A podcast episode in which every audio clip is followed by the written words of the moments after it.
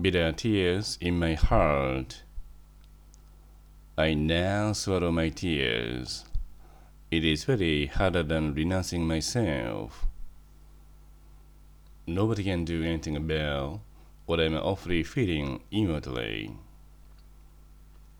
Am I expecting something optimistic? There's nothing I'm expecting inside.